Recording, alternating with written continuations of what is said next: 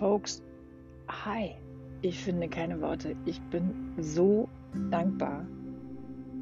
Ich habe gerade eine E-Mail gelesen von einer Podcast-Hörerin und dann gab es noch eine E-Mail von einer Frau aus Hamburg, auch eine Podcast-Hörerin. Ich darf euch ja alle nicht namentlich nennen, aber wirklich, es bedeutet mir die Welt. Es bedeutet mir echt die Welt.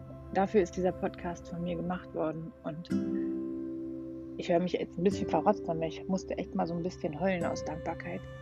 Das ist so ein schönes Gefühl, wenn das ankommt, wenn es einfach ankommt und wenn ihr Freude daran habt und wenn ich euch helfe und wenn es euer Leben leichter und schöner macht. Echt so ein fettes Danke. Ich lese diese E-Mails nicht einfach nur. Die kommen echt in meinem Herz an und ich bin sehr, sehr dankbar für diese zauberhaften Worte. Und hey, ihr dürft mir auch schreiben, wenn mal scheiße ist. Ne? Ich bin echt immer auch gewillt, es zu verbessern. Aber an dieser Stelle freue ich mich einfach wahnsinnig, ähm, dass euch dieser Podcast Freude macht.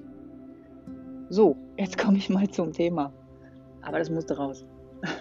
Ich nehme das jetzt mit den Kopfhörern auf und hoffe, dass das gut funktioniert und ihr mich gut versteht.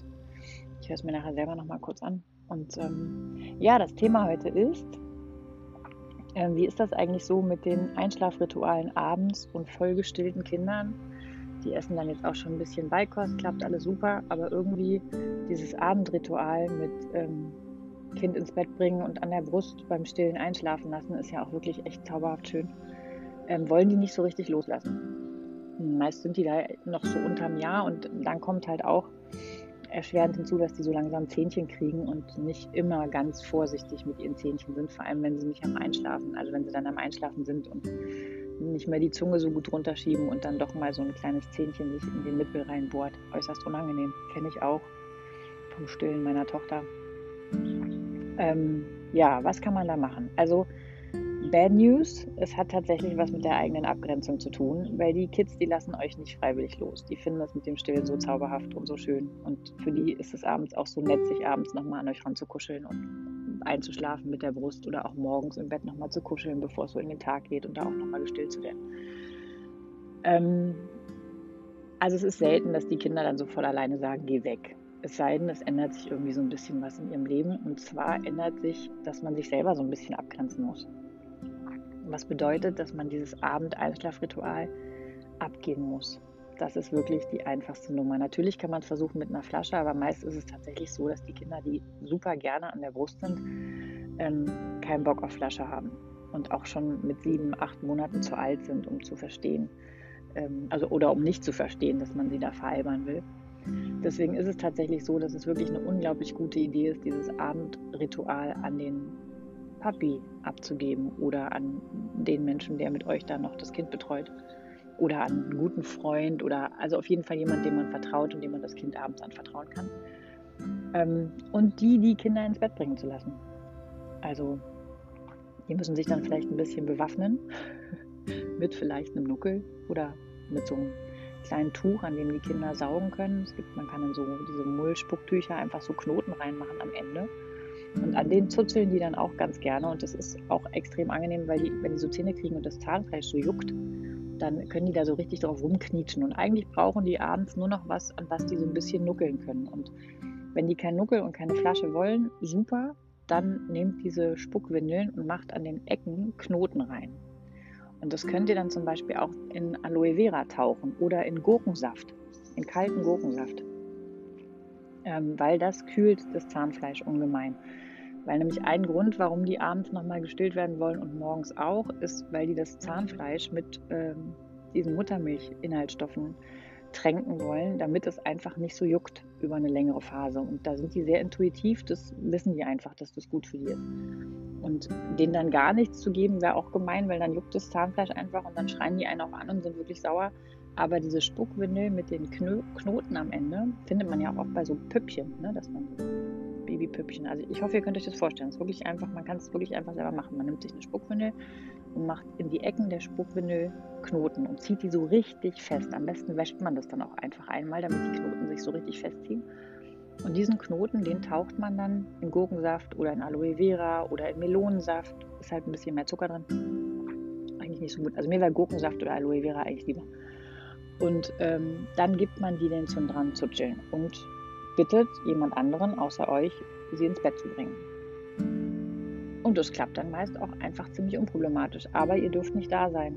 Also ihr müsst euch mal einen schönen Abend mit einer Freundin machen und vielleicht auch mal ein Glas Wein trinken, damit ihr innerlich auch echt davon überzeugt seid, dass eure Muttermilch jetzt gerade mal nicht tauglich für das Kind ist. Und man muss das nicht stringent machen. Also man muss das nicht jeden Abend machen, sondern man kann einfach mal einen Abend damit anfangen und gucken, wie einem das so selber bekommt. Und wenn man dann da bei dem Glas Wein mit der Freundin oder mit dem Freund oder da sitzt und furchtbar Herzschmerz hat, wenn man eigentlich denkt, nee, ich will jetzt nach Hause zu meinem Kind, ich bin hier völlig falsch, dann ist es noch nicht der richtige Zeitpunkt. Dann äh, müsst ihr noch ein bisschen weiter stillen. Aber wenn ihr dann da sitzt und denkt, oh, das fühlt sich aber gut an, das fühlt sich ein bisschen nach Freiheit an, dann ist es der richtige Zeitpunkt. Und dann ist es eigentlich nur so, dass man immer wieder mal das Abendritual von jemand anderem machen lässt. Und dann gewöhnen sich die Kinder auch dran, dass sie von jemand anders ins Bett gebracht werden und brauchen dann auch, fragen dann auch meist nicht mehr nach der Brust. Das ist dann für die, also aus dem Auge, aus dem Sinn, da sind die überhaupt nicht nachtragend und äh, überhaupt haben die eigentlich nie Lust, irgendwas zu vermissen. Das ist das Tolle an Kindern, wenn man was Neues einführt und das wirklich auch mit Überzeugung einführt, dann nehmen die das an und dann ist das okay. Aber die riechen wirklich äh, zehn Meilen gegen den Wind, ob ihr das ernst meint oder nicht. Also eine Mutter, die ihr Kind nicht stillt abends und nicht abends mit diesem schönen Ritual für sie noch ins Bett bringt, aber selber denkt, es wäre eigentlich noch ein schönes Ritual, da wird das Kind kämpfen wie ein Löwe um dieses Ritual, weil es einfach noch so sehr mit euch verbunden ist, dass es eure Gefühlslage wirklich spürt. Also Testing ist nicht schlecht. Give it a try. Und ähm, da geht es auch nicht um krasse Konsequenz und da geht es auch nicht um, ich darf wieder keine Rückschritte machen. Da geht es wirklich darum, dass ihr euren Bauch entscheiden müsst, lassen müsst und vor allem euer Herz. Und das weiß ganz genau, ob es der richtige Zeitpunkt ist, jetzt hier an dieser Stelle noch einen Schritt weiter weg vom Kind zu gehen und sich noch ein bisschen in die Abgrenzung zu begeben oder ob euer Herz sagt, nee, nee, ähm, hier bleibe ich noch. Und es gibt überhaupt keine Vorgabe, wann man nicht mehr stillen soll. Also remember, ich habe das zweieinhalb Jahre gemacht. Und gut, ich bin jetzt nicht das Maß aller Dinge, aber damit will ich nur sagen, es gibt niemanden, der euch vorschreibt, wie lange man zum Einschlafen stillen darf. Good News ist noch, wenn ihr es schafft, dieses Einschlafritual an jemand anderen abzugeben und die Kinder zum Beispiel mit dieser Spuckwindel-Knoten-Taktik äh, ins Bett zu bringen, dass es dann so sein kann, dass die ähm, auch nachts nicht mehr nach der Brust verlangen, sondern es vielleicht für die völlig okay ist, wenn sie dann abends so eine Wassertülle kriegen. Also es gibt ja diese Wasserbecher für Kinder mit so einem auslaufsicheren Ventil, aber was kein Flaschennuckel ist, also wo die schon richtig dran äh, saugen müssen. Das finden die meist auch ganz lustig und das kann man zum Beispiel auch schon, wenn man Beikost eingeführt hat, da schon immer mal auf den Tisch stellen. Also wenn man ihn, wenn man sie dann mit der Beikost füttert, sie da auch schon mal mit diesem Becher vertraut machen. Und ich finde es eh eine super gute Idee, zu jeder Beikostmahlzeit Wasser anzubieten oder Fencheltee zum Beispiel aus so einer auslaufsicheren Tülle, mit der die dann auch spielen können. Da gibt es ja so Teile, wo die so Henkel an den Seiten haben, wo die die mit beiden Händen greifen können. Da fördert man dann ganz nebenbei auch noch die Auge-Mund-Koordination. Äh, Auge-Mund-Hand-Koordination. Und wenn die den schon gewohnt sind, dann greifen die sich den nachts und trinken dann nachts aus dem, wenn die Durst haben. Weil das kann natürlich passieren, dass sie nachts einfach Durst haben. Aber sie brauchen nachts nicht, wenn sie sieben, acht Monate alt sind, brauchen sie nicht mehr zwingend Muttermilch oder überhaupt Kalorien. Die fahren ihren Stoffwechsel dann auch so runter wie wir, dass die eine gute Phase von sechs, acht Stunden ohne ähm, Nahrung sozusagen nur mit Wasser, Fencheltee gut auskommen können. Und ich würde noch ähm, mich nicht mehr direkt neben sie legen nachts. Also nicht nur, dass sie das Einschlafritual nicht mehr macht, sondern ihr parkt euren Mann oder eure Freundin oder wer auch immer mit euch da ist, parkt ihr zwischen euch und dem Kind. Also und vielleicht auch schon eine gute Idee, das Kind mal so aus dem Beistellbett auszuquartieren und im eigenen Zimmer schlafen zu lassen. Also alles ein bisschen viel. Ihr merkt, es geht in Richtung, die Distanz wird ein bisschen größer, die Freiheit für euch ein bisschen mehr. Äh, es gibt wieder ein elterliches Schlafzimmer. Wie gesagt, wenn ihr bereit seid, werdet ihr es wissen und dann werdet ihr es tun und dann wird sich das gut anfühlen. Und wenn nicht, dann wartet ihr einfach noch ein paar Monate und versucht es dann nochmal. In der Regel wird der Schlaf für alle dann angenehmer. Und also mein Gefühl ist, dass die Väter oder auch die Zweitmamas ähm, oder Zweitpapas dann auch echt gerne neben dem Kind schlafen, weil das ja die letzten Monate eher so war, dass ihr das gemacht habt. Ja, ich hoffe, das ist hilfreich, wie immer. Und ähm, nochmal, tausend Dank für diese zauberhafte E-Mail. oder zauberhaften E-Mails.